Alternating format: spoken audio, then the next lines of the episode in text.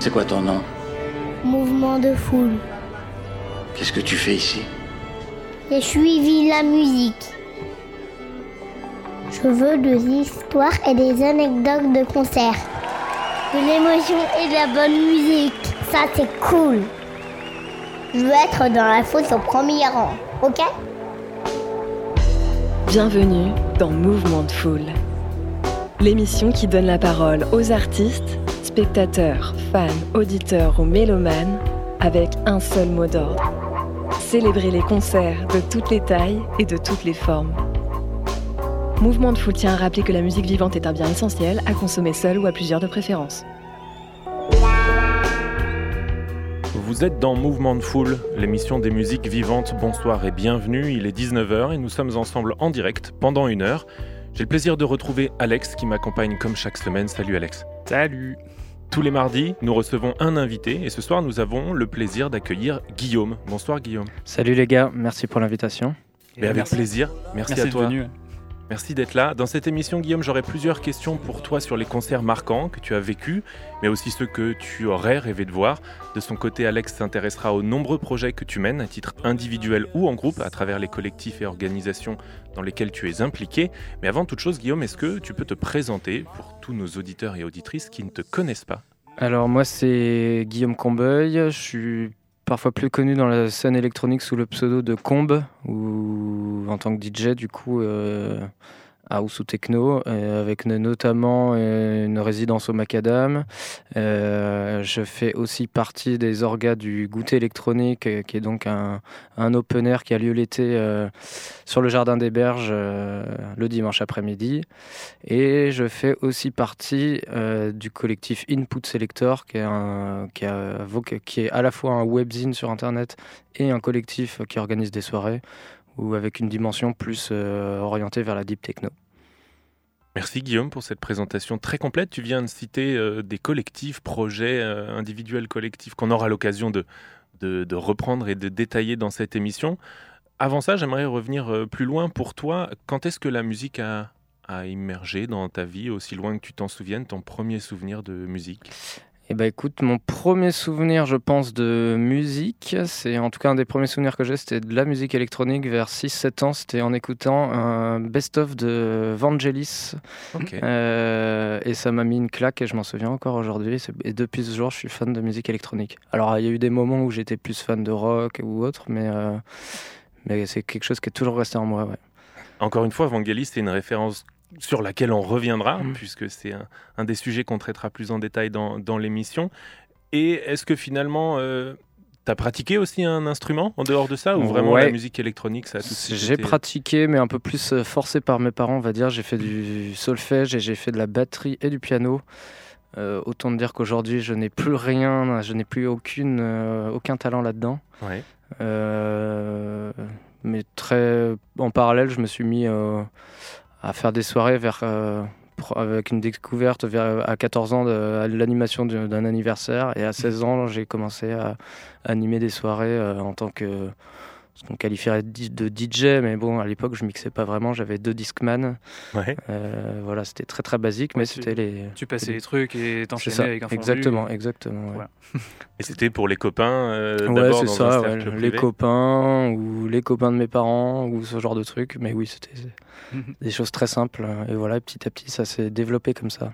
Est-ce que tu avais euh, une référence, un artiste à qui tu voulais ressembler à, à l'époque? Tu parlais de Vangelis peut-être, ou il y avait Hmm. d'autres en tant que DJ euh, que tu Ouais, voyais comme référence? Je pense vers 18 ans, j'étais fan de Joachim Garraud. Ouais. Yeah, trop bien. Euh, voilà, qui Enfin, était. bah, c'était une bonne passerelle, je trouve, entre le mainstream et l'underground. Euh, il était un peu entre deux. Euh, à la fois, il faisait les, les sons de Guetta et en même temps, euh, j'écoutais énormément ses podcasts. Il, il- il faisait déjà découvrir des trucs euh, que encore aujourd'hui, j'aurais pas honte d'écouter. euh. Voilà, c'était un peu un pont entre les deux mondes. voilà, c'était quelqu'un qui m'a mené pendant quelques années. Pendant ma découverte de la musique. euh. C'est- pas lui qui est nantais d'ailleurs, Joachim Si, Garraud tout à fait. Si, si, Ouais, ouais, ouais, c'est ça, il est originaire de Nantes, ouais. Bien vu, bien vu Alex. Mais effectivement, je pense que si on a été adolescent dans les années 2000, ce qui est notre cas à tous les Hmm. trois, euh, le duo euh, Joachim Garraud, David Guetta, c'était Ouais. inévitable. hein. On a fait euh, nos premières soirées sur, euh, sur leur musique, on peut pas renier ça. Non, Pas du tout. Guillaume, on va débuter cette émission avec notre traditionnelle question qui reste inchangée, à savoir quel a été le tout premier concert de ta vie. Pour ne rien trahir, tu nous as dit que tu te souvenais pas du tout premier. Alors, est-ce Ouais. que c'est un mensonge pour cacher un concert inavouable ou est-ce que vraiment tu t'en souviens pas? On saura pas. Mais en l'occurrence, tu nous as répondu que le tout premier concert de ta vie dont tu te souviennes, C'était Mono Lake. Euh, alors oui, effectivement, je, pense que été à d'autres concerts, mais très très très très peu, parce que j'ai eu une période un peu plus euh, punk rock et metal, mais euh, j'avais pas trop l'occasion d'aller en concert, pas trop de sous, etc. Bref. Mais en tout cas, je sais que le premier dont je me souviens et qui m'a marqué, c'était Mono Lake au Life à Saint-Nazaire en 2009. Et euh, un concert qui avait de particulier qu'il était en quadriphonie. Oui. Un- Donc c'était pas une simple stéréo avec une, une paire d'enceintes classique. C'était du coup, il pouvait le- la scène était au milieu du- de la pièce et le, donc le monolake pouvait faire tourner les fréquences autour de nous et du coup il y avait un côté d'immersion euh, bien supérieur à un côté à un concert euh, classique. quoi. Et la quadriphonie, c'est quelque chose que tu connais bien aujourd'hui, ouais. on en reparlera. euh, Voilà, puisque la sonorisation est devenue mon métier, c'était déjà ma passion à l'époque, c'est pour ça que ça m'a d'autant plus euh, parlé. Et donc tu disais ce concert live, c'était un... Le Life, en fait, c'est une salle à Saint-Nazaire euh, qui est l'ancienne base sous-marine. Ok. Et euh, il y a parfois des événements dedans euh, et dont des concerts. Et là, c'était un énorme truc avec Jeff Mills, euh, Wow. Mono Ah ouais. Lake, euh, DJ Pete, Miyako et Chloé, je crois. Oui, donc euh, Voilà. des, des- des pointures de, Ouais, de ouais, l'électronique. Et, Clairement, ouais. et tu y allais pour Monolake entre autres Non. parce que... Euh, à l'époque, je connaissais surtout Jeff Mills et Chloé, je pense. Et je connaissais Miyako personnellement, qui était un peu une locale nantaise.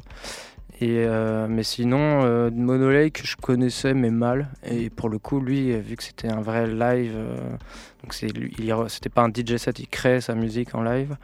Ça m'avait mis une bonne claque. Et le fait que de- qu'il puisse faire tourner les sons autour de nous, c'était assez bluffant. J'imagine. Est-ce que Monolake tu écoutes encore aujourd'hui Ouais. ou plus forcément? Ouais, ouais, ouais, si, si, toujours. C'est une musique entre euh, ouais, techno introspective, euh, breaké, IDM, euh, ça dépend, ambiante. Euh, Voilà, c'est pas quelque chose de très funky, mais, euh, mais j'aime bien. Et, et ce, ce Monolake est aussi connu pour être un des créateurs de Ableton Live, qui est un logiciel de production musicale. J'allais le dire justement, finalement, on écoute tous Ouais. euh, Mono Lake. Ouais, voilà, exactement. Il Ouais, a créé des plugins que tous les producteurs qui nous écoutent utilisent. Je l'ignorais complètement et effectivement je l'ai découvert en, en faisant des, des recherches pour cette émission. Effectivement Monolake ils ont commencé à deux en tant que duo au milieu des années 90. Ouais. Ils sont tous les deux allemands euh, basés à Berlin. ça. Ils s'appellent de leur vrai nom Gerhard et Robert pour les ça. prononcer à, à l'allemande. Leur nom il est inspiré d'un lac qui existe vraiment en Californie qui s'appelle le lac Mono, donc ça donne Mono Lake. Et euh, effectivement, ils ont eu une influence au-delà de leur euh, musique sur l'ensemble des musiques électroniques depuis presque 30 ans, puisque euh, lequel des deux, je ne me souviens plus. Robert Henke, je pense. Alors c'est Gerhardt en fait, non, je, je retrouve mes notes. ah c'est oui. Gerhardt qui a quitté le duo Ah oui, en 99, Mm. alors que le duo venait juste de sortir leur tout premier album, Mm. Puisque tous les deux ont créé ce logiciel Mm. Ableton pour avoir fait ensemble des études de développement informatique, ce qui était un logiciel qu'ils avaient prévu d'utiliser uniquement pour eux au départ. Mm. Mais finalement, c'est vrai que Gerhardt, convaincu par d'autres personnes du potentiel de ce qu'ils avaient inventé tous les deux, a quitté le duo pour se consacrer au développement de ce qui est devenu aujourd'hui un des softwares, un des logiciels euh, les plus réputés. Alors dans le monde, je sais pas, en tout cas. si, euh, si, si, je pense. hein, c'est un des plus utilisés, euh, avec quelques autres. Mais oui, c'est sur le podium des, sûrement des logiciels de production musicale les plus utilisés. ouais. Et, et comme tu le disais, euh, Alex, finalement, Monolake, Robert, qui a continué euh, sa carrière, eh ben, il a utilisé ce logiciel. Donc, quand tu l'as vu certainement Exactement. en il, live, avait Guillaume, un, il l'utilisait à l'époque. il avait un méga contrôleur MIDI de sa fabrication, justement. je crois que c'est le, je sais plus, le, mono, le monodeck. Et voilà, qui était, bah voilà, c'est lui qui l'a fabriqué, un super truc qu'on peut pas trouver, on pouvait pas en tout cas trouver dans le commerce. Donc euh, voilà, un, un bon geek. Et on t'a demandé, Guillaume, de choisir un morceau de Monolake qu'on puisse écouter ce soir. Tu nous as suggéré le morceau Melting, qui est sorti sur un EP de titres en 2006. Donc, ouais. L'EP Et s'appelle Alaska Melting. Pourquoi ce morceau? Tu l'apprécies peut-être Pourquoi? plus Parce que, je l'ai en vinyle et depuis un paquet d'années, donc je pense que c'est un des premiers donc, que j'ai acheté. Donc euh, voilà, et c'est un qui me parlait comme ça. euh, voilà. Donc je le disais, ce morceau il est sorti en 2006, Melting, issu de l'EP qui s'appelle Alaska Melting. Donc l'autre titre de cette EP à deux morceaux, c'est Alaska. Comme tu le disais, c'est de la techno qui a quelque chose d'atmosphérique, presque de dub dans les... Dans les, dans les arrangements, où finalement euh, on entend beaucoup de, de, résonance, des aspects euh, rythmiques qui sont très aigus en opposition à une basse qui est très très présente. Mm comme une espèce d'ambivalence entre du chaud et du froid, si on reprend la, thématique que veut cette EP de euh, Alaska Melting, donc mm. la fonte de l'Alaska. Je trouve qu'il y, a quelque chose d'organique, en tout cas d'assez représentatif, où on fait le lien entre la musique et ce que l'artiste essaie de représenter. Pour que vous puissiez vous en faire une idée, je vous propose d'écouter tout de suite dans Mouvement de Foule le morceau Melting par Monolake.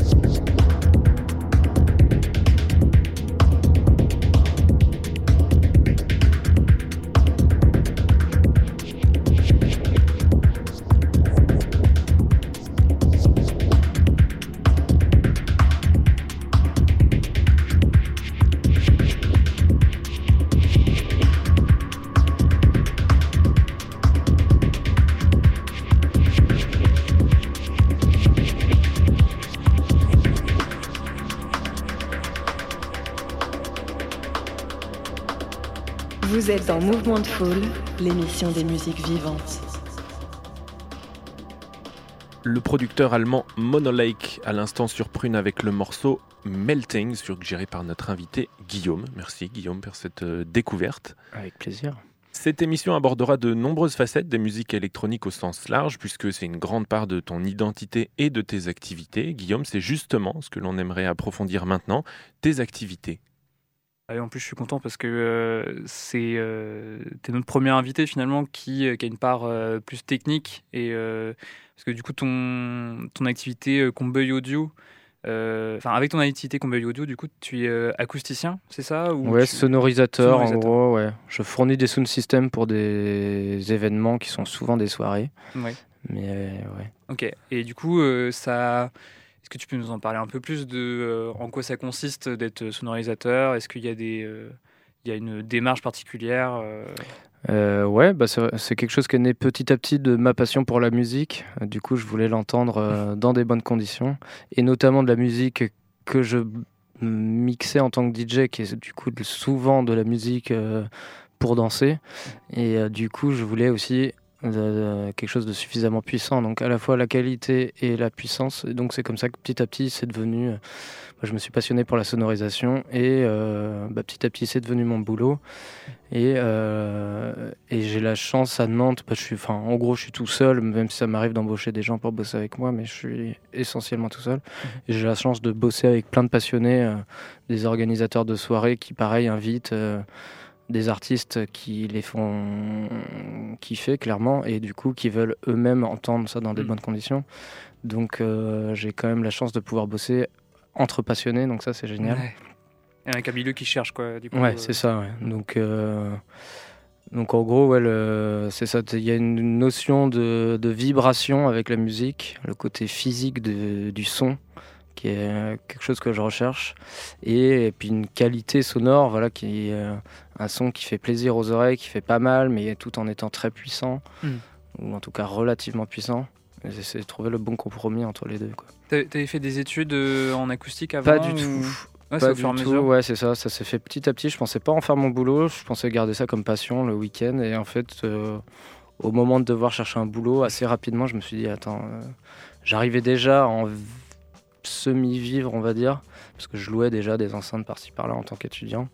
Et en fait, au moment de chercher mon, mon, un travail, je me suis dit, eh, fais ça, développe ça à fond. Et, et puis en parallèle, euh, bah, la, la musique électronique à Nantes a un peu explosé. Mhm. À la fois, les lieux étaient très mal équipés en sonorisation, donc tout ça, ça a joué pour moi. Mhm. Et euh, ça m'a permis de, bah, de bosser euh, énormément et, et de rentabiliser les sound systems que j'achetais. Ah, ok.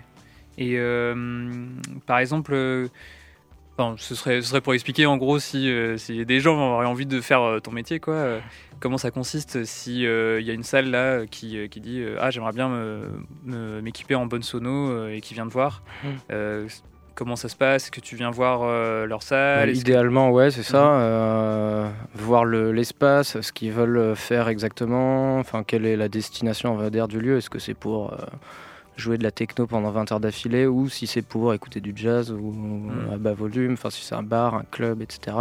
Puis après, effectivement, voir euh, bah, quel va être euh, l'endroit principal où on écoute, euh, quel est leur budget, quel est enfin quelle, quelle vision du truc ils ont et puis parce que puis le budget oui c'est quand même important parce que ça peut ça va très vite. ouais. voilà on peut faire tout et n'importe quoi donc euh, Mm. ça peut aller du simple au, au centuple donc, euh, donc voilà déjà ça guide un peu euh, les recherches C'est vrai. mais, mais oui, oui, c'est ça. Et puis du coup, toi, en tant que sonorisateur, bah, tu réfléchis à bah, déjà les, les marques que tu connais, les Mhm. enceintes qui pourraient correspondre à, à telle esthétique ou ce que tu veux, ce que as envie d'en faire. Oui, c'est que tu connais pour, euh, pour chaque, enfin, chaque marque ou chaque, enfin, en gros leur catalogue et te dire genre euh, ah celle-là du coup euh, elle va, elle va, elle aller très très fort ou celle-là elle va être. euh, Ou- Ouais, plus ou moins. Alors en théorie, on pourrait imaginer que chaque marque est capable de faire euh, tout. Oui. Après, souvent, bah, on est plus habitué à bosser avec une, deux, trois marques. Voilà, moi je connais pas non plus toutes les marques. Mhm. Enfin, j'en connais plein de noms, mais en termes de. Puis tu as des affinités aussi, Oui, en c'est-à-dire ce que tu aimes Ouais. mettre en valeur. Oui, euh, tout à fait, ouais. Puis en tant que professionnel, après, il y a aussi le fait que euh, bah, on peut être euh, on peut être entre guillemets maqué avec certains distributeurs qui nous font des prix. Forcément. Et du coup, bah, c'est tout bête, mais ça peut guider aussi ton choix. De... Ça guide très vite, oui. et, et ouais, au niveau des, des événements, du coup, tu en as euh, t'en as sonorisé, euh, enfin, soit tu sonorises des salles à Nantes, t'en as, as sonorisé des, événements aussi dans le coin. Euh, tu, tu, nous avais teasé, ou je sais plus, c'est Pierre, toi, t'avais trouvé que t'avais sonorisé un événement, une Fashion Week à Paris, c'est ça? Ouais, tout à fait. Une fois, j'ai sonorisé, ouais, effectivement, un défilé de mode où il voulait, euh, là pour le coup, une des marques que j'utilise le plus, qui est Function One, mhm. une marque anglaise qui a un look très voyant, on va dire. Ah d'accord. Et en fait, il voulait ça parce que c'est Reigns, la marque, c'est une mhm. marque très euh, street et moderne et voilà. Et du coup, il voulait une. En fait, la déco du défilé devait être des énormes sound systems euh, au milieu du runway là, du là où il défile. Et du coup, j'ai dû sonoriser ça en mettant des une centaine d'enceintes énormes. C'était assez rigolo à faire. C'est récent, ça, ça date de l'année dernière, non C'était en juin. Le lendemain de la fête de la musique, d'ailleurs, c'était hardcore. Mais... Ah ouais, ouais. ouais. T'avais joué juste avant bah, J'avais même sonorisé plusieurs trucs à Nantes et il fallait que je file dans la foulée à Paris, euh, sonoriser un énorme truc. Oh bah, c'est que finalement, tu as fait le bon choix de prendre euh, cette voix qui t'occupe à plein temps aujourd'hui. Ah bah oui, oui, bah, j'en suis ravi. Hein. C'est, bah, je sais pas de quoi m'ennuyer, mais au moins, euh, voilà, quand c'est ta passion, c'est quand même eh, bravo à toi, Guillaume. Bah, Pour illustrer l'ensemble de, cette discussion, on t'a demandé s'il y avait un, morceau que tu aurais euh, produit, composé toi et qu'on pourrait écouter ce soir. Tu nous as suggéré un morceau que tu as produit il y a quelques années, en 2014, qui s'appelle Lost. Est-ce que tu peux nous dire deux mots sur ce morceau Ouais, alors euh, c'est un morceau plutôt deep house, parce que j'ai essayé plein de, enfin, plein, plusieurs styles différents. Euh, au cours de mes années de production qui ont, été, qui ont eu des grands trous de vide, on va dire. Ça, c'est quelque chose que j'ai jamais sorti, que j'avais fait à l'époque, que j'aimais bien. Donc c'est de la deep house assez introspective aussi, mais euh, euh, voilà, je me suis dit que ça pouvait, que ça pouvait bien passer. Euh, voilà. On va l'écouter tout de suite, même si c'est vrai, et tu, sépares euh, House de l'univers plutôt techno qu'on va écouter dans le reste de l'émission. C'est vrai que ce qui m'a marqué par rapport à un autre morceau à toi qu'on écoutera tout à l'heure, c'est le BPM. On est sur 115 euh, BPM, on commence tranquillement. Plus lent, On est euh, un peu éloigné des, des, codes techno qui seront plus rapides tout à l'heure dans un de tes seconds morceaux. Mais pour l'instant, on écoute ce morceau composé par Guillaume sous son alias Combe, et le nom du morceau, c'est Lost tout de suite dans Mouvement de Foule.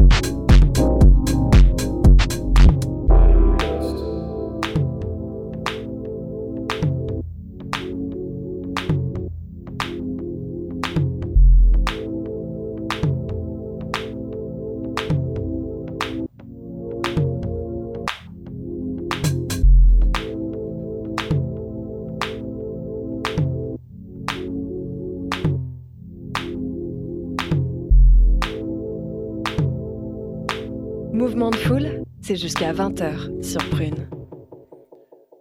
Vous venez d'écouter le morceau Lost à l'instant sur Prune, produit par notre invité Guillaume sous son alias Combe. J'en profite aussi pour euh, m'excuser Guillaume parce que j'ai dû raccourcir ton morceau qui d'origine fait 8 minutes 30. Euh, on l'a réduit à 4 minutes dans un souci de, timing pour cette émission. C'est normal. On a parlé Guillaume tout à l'heure de euh, ton tout premier concert qui était plongé dans l'univers des musiques électroniques. On avait envie de te poser une nouvelle question pour savoir s'il y a une référence musicale historique qui expliquerait ton amour inconditionnel des musiques électroniques. Et on t'a donc demandé l'artiste mort ou qui n'est plus actif que tu ne pourras jamais voir en concert et que tu regrettes. Et on revient à un petit teasing que tu as fait tout à l'heure puisque tu nous as répondu. Vangelis, qui est un grec qui est mort, bah, qui est très connu, hein, qui est mort l'année dernière. Effectivement. Je pense que tout le monde a au moins entendu une fois un de ses morceaux. Euh, euh, la BO des chariots de feu. Exactement. Et, voilà, du coup, moi, pourquoi j'ai mis ça? Parce que c'était ma première claque musicale et notamment ma première claque électronique vers l'âge de 6 ans et quelques. Et ça m'a jamais quitté. Qui te fait écouter ça à l'époque? Eh ben, c'est ma mère qui avait le best-of dans sa collection de CD, je sais pas. J'ai mis ça et je m'en souviens encore. Euh. Et du coup, euh, ouais, depuis, j'étais passionné pour le son des synthétiseurs. Et, et du coup, euh, voilà, c'est, je pense, quelqu'un qui m'aurait, ça m'aurait fait plaisir de le voir une fois. Je te dis pas que j'écoute tous les jours euh, ce qu'il fait, hein, mais il a fait aussi la BO de Blade Runner, où il a fait des, choses comme ça qui sont très belles. Et, euh, et, du coup, euh, voilà, c'est quelque chose qui me parle, c'est très émotionnel, beaucoup de, de mélodies, de synthé, il y a un côté parfois mélancolique mm-hmm. ou grandiose. Enfin. Oui, c'est vrai que c'est difficilement classable. S'il y a une chose sur laquelle euh, tout le monde est d'accord euh, en parlant de Vangelis, c'est que c'est un des pionniers. Mmh. Oui, carrément. Un des fondateurs de toute la mouvance euh, électronique dans, dans, la composition. On pourrait citer à ses côtés euh, Jean-Michel Jarre en France hmm. ou euh, Giorgio Moroder en Italie ou, Kraftwerk euh, en, Allemagne ou même peut-être les Japonais de Yellow Magic Orchestra. C'est tout plein de figures hmm. majeures des années 70 qui ont été hmm. précurseurs dans la musique électronique. Je ne sais pas si parmi tous ces artistes, c'est d'autres que tu as écoutés en étant ouais, ouais, ouais, si, si, mais tu vois, tu parlais par exemple de Jean-Michel Jarre. Bon, voilà, j'ai aimé certains de ces trucs à une époque, mais pour moi, Vangelis, justement, a beaucoup plus d'élégance dans sa musique. Oui. Euh, enfin voilà, après c'est une question de, goût, hein, mais c'est subjectif tout ça. Mais effectivement, je connaissais pas grand chose sur Vangelis et c'est vrai qu'avant d'avoir cette euh, carrière euh, à titre individuel qui l'a mené vers les expérimentations électroniques, il a commencé dans le groupe Aphrodite's Child aux côtés de Demis Roussos. Et ça, j'ignorais complètement. Alors c'est vrai que si Aphrodite's Child, ça, ne vous dit rien, euh, si vous avez écouté la radio Nostalgie euh, comme moi pendant votre enfance, vous n'êtes pas passé à côté de Rain and Tears ou It's Five O'Clock, qui sont des titres sur lesquels euh, Vangelis jouait du clavier et Demis Roussos chantait. Hmm. Donc effectivement, avant d'en arriver à cette musique expérimentale, il est passé par la pop, quelque chose hmm. de, très lisse, et puis un petit peu de rock et quelque chose de très expérimental dans la fin de carrière de, de ce groupe. Et tu l'as dit effectivement aussi tout à l'heure, il a composé la bande son des Chariots de Feu, une bande son, une bande originale pour laquelle il a reçu l'Oscar de la meilleure musique de film en 1982, ce qui l'a vraiment consacré, avant de poursuivre avec d'autres bandes originales et aussi une série de, de compositions pour des documentaires animaliers, c'est-à-dire qu'il a fait près de 4 ou 5 albums entre les années 70 et 80 pour des documentaires animaliers, et c'est notamment euh, la musique d'un de ces documentaires que tu as choisi et qu'on va écouter juste après Guillaume, avec le morceau La petite fille de la mer. Est-ce qu'il était sur le best-of euh, de, ta maman à eh l'époque? ben, je, me je crois que oui. C'est pour moi, euh, enfin, je pense que c'est un de ces morceaux assez connus quand même. Euh, j'ai hésité entre plusieurs morceaux là, quand, j'ai dû en choisir un. Voilà, celui-là, bon, il a un côté très mélancolique et un peu triste, mais euh, en même temps, je trouve que c'est un très très beau morceau. Donc voilà, j'ai décidé que ce, que ce serait celui-là. ce morceau, il est donc issu de l'album L'Apocalypse des animaux. Il est sorti en 1973 en parallèle d'une série donc de documentaires qui étaient euh, diffusés à l'époque sur la télévision française, de documentaires animaliers qui sont un peu d'un autre temps. J'ai essayé de retrouver ça sur YouTube. C'était un petit peu étrange, mais euh, finalement, euh, c'est tout un univers dans lequel se plonger quand on parle de Vangelis. Et je vous propose donc d'écouter tout de suite le morceau La petite fille de la mer, 1973, par le grec Vangelis.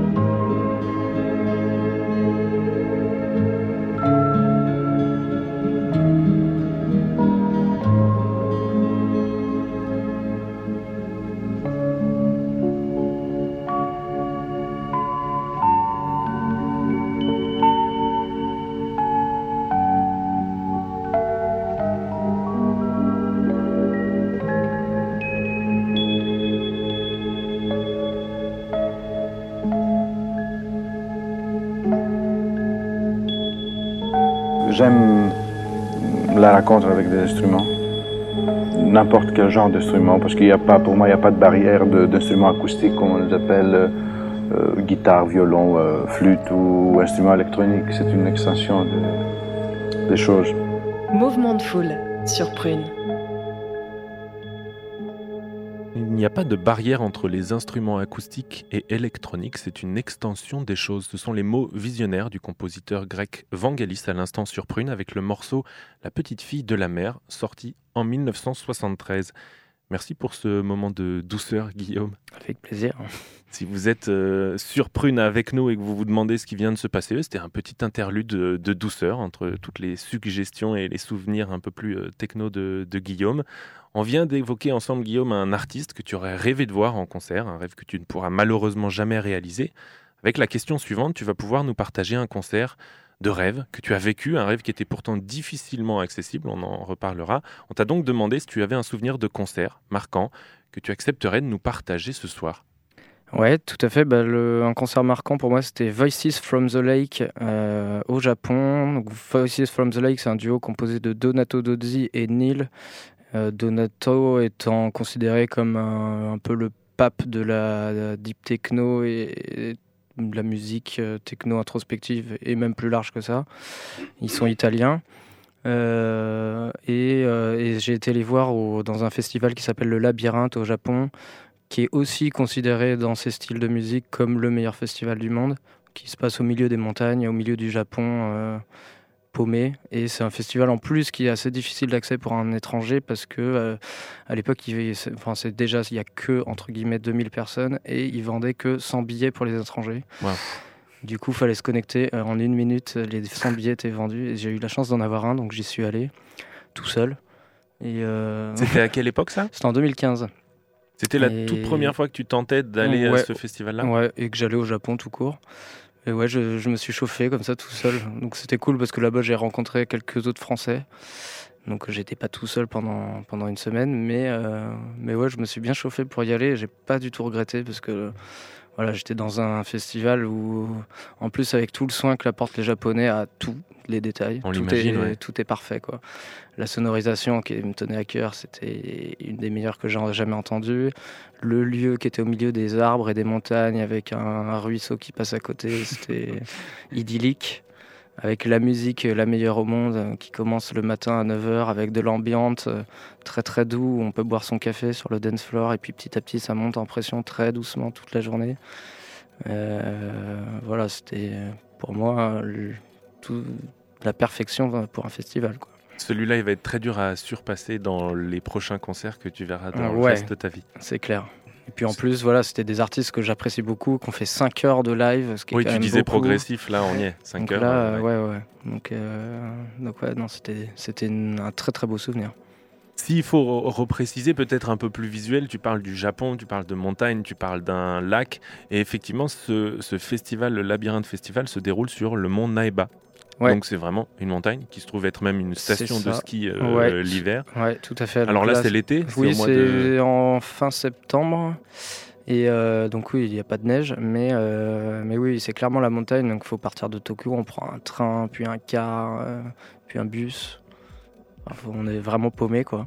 Ça se mérite, c'est un vrai périple pour y aller. Bah, c'est ça qui est cool, ça fait partie de, l'expérience. C'est sûr qu'on quitte un Tokyo surpeuplé euh, pour arriver dans un, lieu perdu, c'est une belle, une belle déconnexion. Et en plus, tu découvres tout ça et les paysages et le pays pour la première fois tout à ce moment-là. Ouais, tu vas être dans une, excitation bah permanente. Bah, surtout que c'est la première fois que j'allais en Asie. Euh, on arrive dans un pays, en plus, ils parlent très très très mal anglais.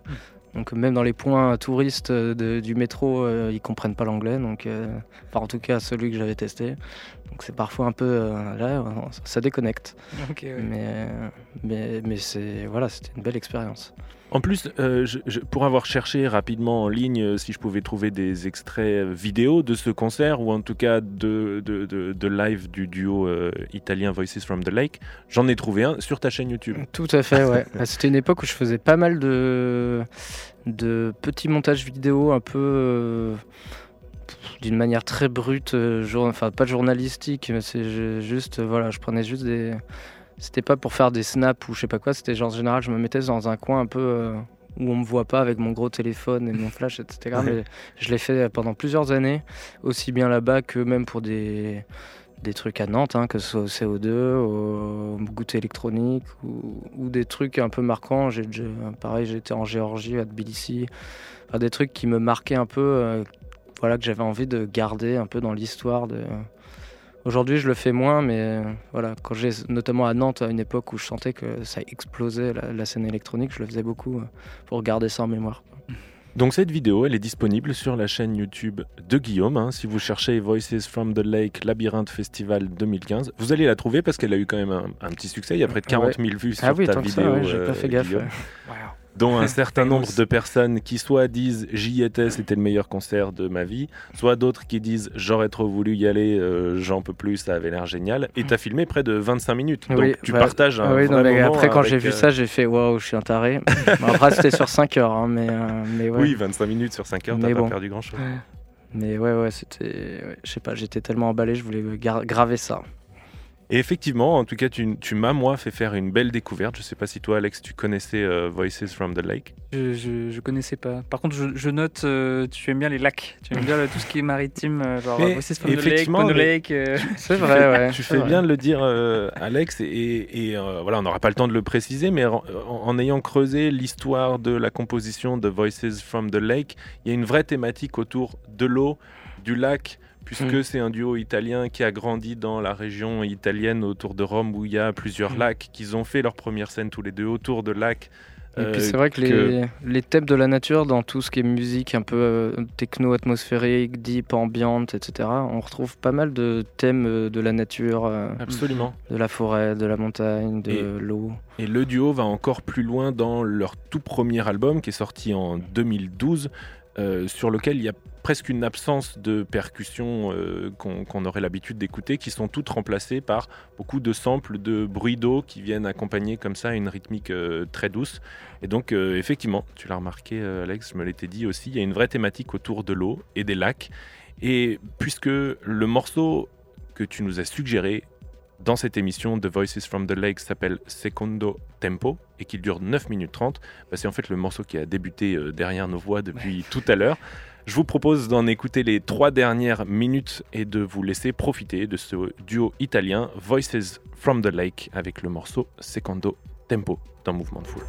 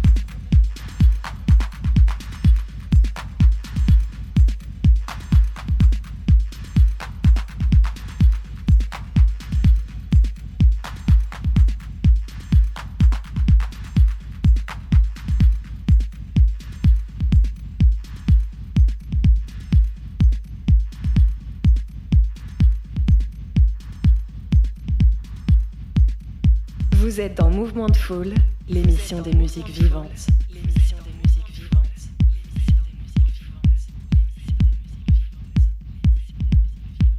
Ce délai. oui, ça va, on fait ce qu'on peut. Hein. C'était le duo Voices from the Lake à l'instant dans Mouvement de Foule avec le morceau Secondo Tempo, sorti en 2016. La fin de ce morceau, quand je l'ai écouté, euh, Guillaume, j'avais l'impression de voir une petite balle qui rebondit. Ah ouais, effectivement, il y a un peu de ça. Il y a quelque chose de rebondissant. En tout cas, on t'a bien imaginé au Japon, tout seul, dans un voyage euh, initiatique. Et pour boucler la boucle, en ayant vu ta vidéo que tu as donc postée sur YouTube, j'ai vu un joli mur de Function One pendant ce système, vrai. pendant ce concert.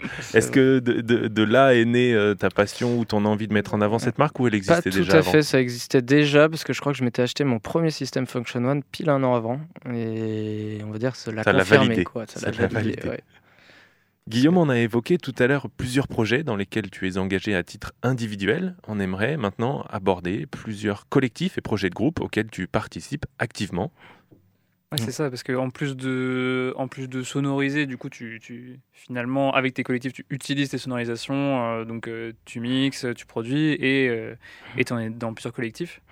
Euh, tu nous avais dit déjà, enfin c'est quoi les collectifs déjà? Avec Androgyne? Ouais, Androgyne du Macadam, Mhm. le Goutte électronique qui est du coup cet open air plus orienté house qu'on fait l'été à Nantes. Qui reviendra cette année? Ouais, tout à fait. Bon, C'est une bonne nouvelle de- pour tous ceux qui Ouais. apprécient. C'est ça, vers euh, juin, septembre.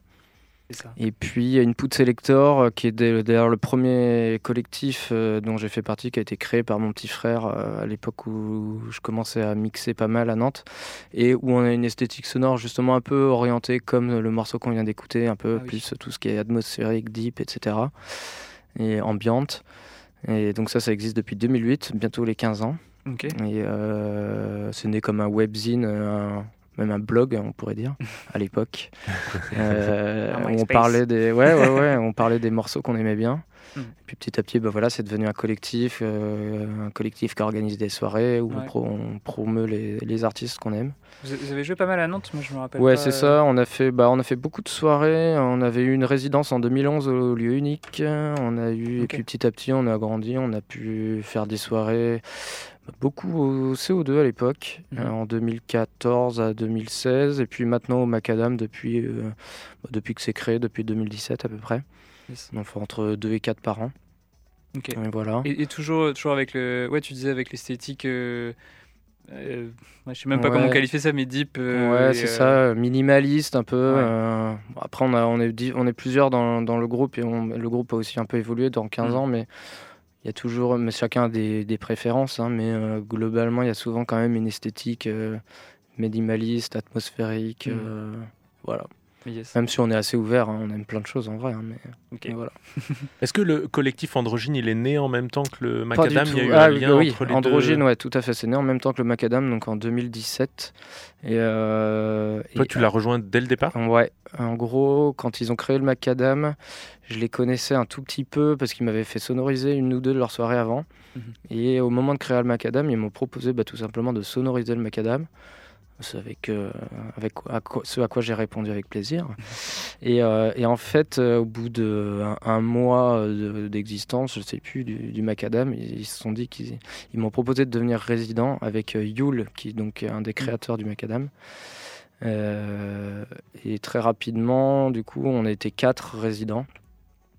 Et, euh, et à l'époque, j'imaginais pas du tout le- l'ampleur que ça prendrait. Enfin, Ouais, c'était- Ça n'avait rien à Ce voir. qui permet aussi de faire un petit lien, une boucle avec le, le tout premier concert que tu évoquais euh, tout à l'heure en début d'émission sur la quadriphonie, puisque Ouais. c'est un système que tu as aujourd'hui installé. Au macadam, Au macadam. tout à fait. Bah, pour moi, le, le côté immersif des- d'un sound system, alors c'est quelque chose qu'on fait pas du tout, par exemple, pour de la musique euh, jazz, rock, ou Mm. enfin, de la musique, euh, on va dire, un groupe euh, d'instruments réels.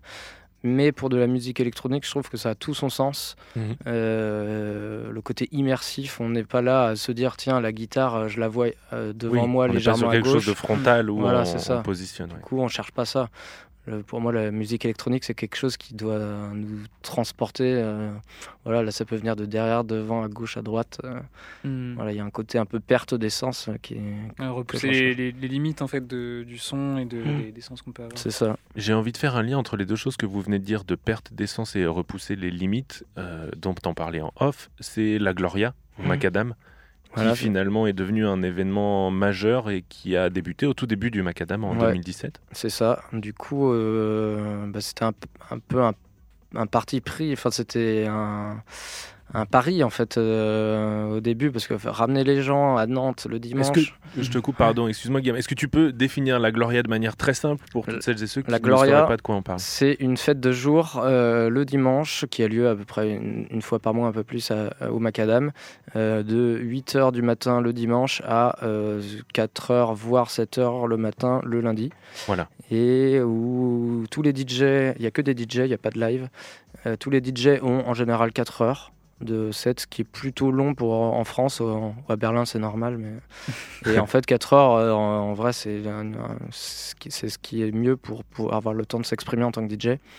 Et, euh, et c'est une fête qui est costumée, en général, pailletée, etc. Il y a un côté un peu exubérant, un peu. euh, voilà, c'est et du coup, c'est ce qui est pas mal, c'est que bah, chacun peut choisir son moment euh, pour y aller, soit en, est- en sortant de soirée à 7h du matin, soit en ayant fait un petit brunch, euh, y aller le- l'après-midi, ou carrément le dimanche soir parce qu'on travaillait avant. Voilà, chacun peut choisir son moment. Le brunch, Qu'est-ce- c'était une référence pour toi, Alex. Je crois que tu, tu Oui. fais ça et tu as. C'est pas mal, je recommande. Mais non, mais c'est intéressant en même temps, puisque en tant qu'organisateur DJ, toi, euh, Guillaume, dans la Gloria, et euh, toi, Alex, qui est déjà allé, quelle ambiance euh, ça donne la, Gloria en tant que. Eh ben, le, truc particulier, euh, moi je, enfin moi j'avais entendu, hein, mais je savais pas avant d'y aller. Mais c'est que c'est vraiment en mode, euh, tu, rentres vraiment dans le club en pleine journée, donc peut-être là il fait beau dehors, il fait super, il fait frais et tout ça, il y a la lumière. Et tu rentres en fait dans l'obscurité et ça fait un truc, vraiment en tout cas je trouvais que ça faisait un truc incroyable, c'est que tu te rends pas compte, mais tu es tout de suite dedans quoi. Mhm. En fait, euh, tout de suite tu dis, euh, bah non mais en fait c'est normal, c'est normal en fait. Tu oublies l'extérieur. tu oublies l'extérieur et, tu, et tu- ça, ouais. tu te dis pas je perds mon dimanche. Non, en fait, t'es, t'es- t'es trop bien. Et euh, le truc que j'avais trouvé incroyable, c'était euh, bah, comme ça commence tôt. Moi, j'ai terminé tôt, j'ai terminé à, à 21h, j'étais rentré chez moi. euh, Et euh, en, donc, c'était en hiver, il faisait nuit. Et en fait, je rentre chez moi, puis je vois les lumières en fait qui sont allumées euh, aux étages, et je me dis. Ah merde, putain, les, les gens ils sont encore debout à 4h du mat. euh, sont- c'est la teuf, machin. Puis je regarde l'heure. Il est Ah 21h. oui, bah, c'est j'ai- pas mal, c'est que tu avais bien euh, perdu toute notion du temps. euh, Exactement. T'as lâché prise. voilà, Et en même temps, j'imagine, j'y suis pas allé, mais je me projette dans une fête qui dure si longtemps. Il y a forcément une partie de gens qui font la fête depuis bien plus longtemps Mm. que d'autres qui arrivent tout frais. Donc il y a un, méchant, un mélange d'état de, fraîcheur euh, ouais. qui doit donner un spectacle assez intéressant. Exactement, c'est ça qui est assez fun. ouais. On avait trouvé la question, euh, on, on demandait aux gens, euh, vous êtes en before ou en after? C'est vrai. Merci pour cette belle discussion, Guillaume. Encore une fois, on t'a demandé pour illustrer euh, cette discussion de nous suggérer un second morceau que, que tu as composé et tu nous as proposé le morceau 7h33 qui est lui plus récent que le premier Ouais. puisqu'il est sorti fin novembre. Euh, 2021. Ouais, c'est ça. Et... Ou 2022 Ou non, 2021 Je crois que c'est Euh, Non, non, 2021. 2000... oui, t'as raison, t'as raison. C'est moi qui me trompe. Et ouais, tout à fait. Ça, c'est un morceau qui est sorti sur euh, Garde-Robe Records, qui est le label du Macadam, justement, euh, totalement lié à Androgyne. Et euh, c'est un EP, donc c'est un Various, où les quatre résidents d'Androgyne ont fait chacun un morceau. Et chacun dans un peu leur vision de ce qu'est la Gloria. Et du coup, moi, c'est un morceau que j'avais fait justement pendant le premier confinement, quand justement je me suis remis à la production après avoir rien fait pendant des années. Et euh, avec ce côté un peu mélancolique de la fête, des soirées, etc., j'ai pensé à la Gloria et j'ai fait ce, ce morceau qui est probablement mon plus festif de tout ce que j'ai fait. Et euh, voilà, qui, il a un côté un peu, euh, on reconnaît ma patte avec des, parfois des mélodies, des- un petit côté aérien, mais avec un côté un peu, un peu cheesy, débilos, qui est propre à la Gloria.